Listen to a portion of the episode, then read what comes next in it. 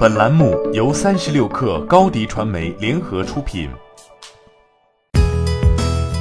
本文来自三十六氪作者王莹。十月二十五号，据自媒体自卫公社消息称，App Store 上线了全新的人人 App 一点零点一版本。三十六氪查询相关显示，该 App 的开发者为北京斗牛士文化传媒有限公司。即去年十月份出价六千万美元收购人人网社交及直播等业务全部的多牛传媒，蓝白色界面、校园实名制、各大校园主页，无论是风格还是实用功能的设计，都在告诉用户，那个人人网回来了。在人人 App 的介绍中写道，这是中国最悠久的校园社交网络平台，从二零零五年至今有十亿注册用户，百亿动态和照片，承载了无数人青春校园的记忆。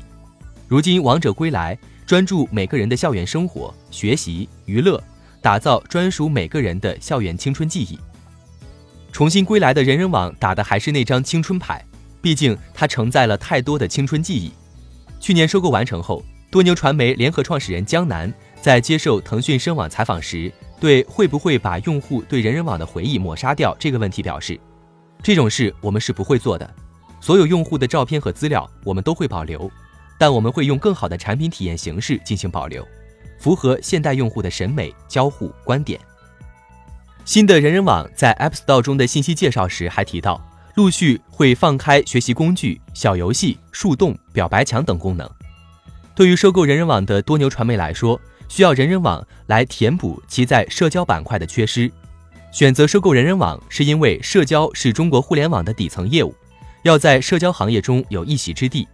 多牛传媒两位创始人王乐、江南提到，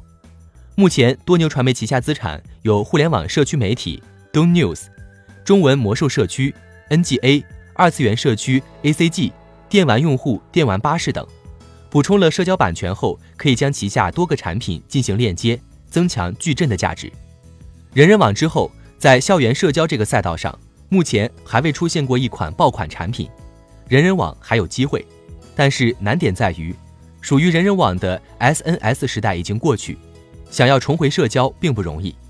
主打校园社交的人人网面临的是一波新的年轻大学生，他们是微信和 QQ 的用户，同时也是抖音、快手、微博的用户。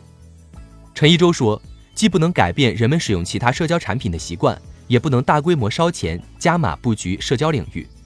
人人网想要重回社交，就只能是一个不切实际的想法。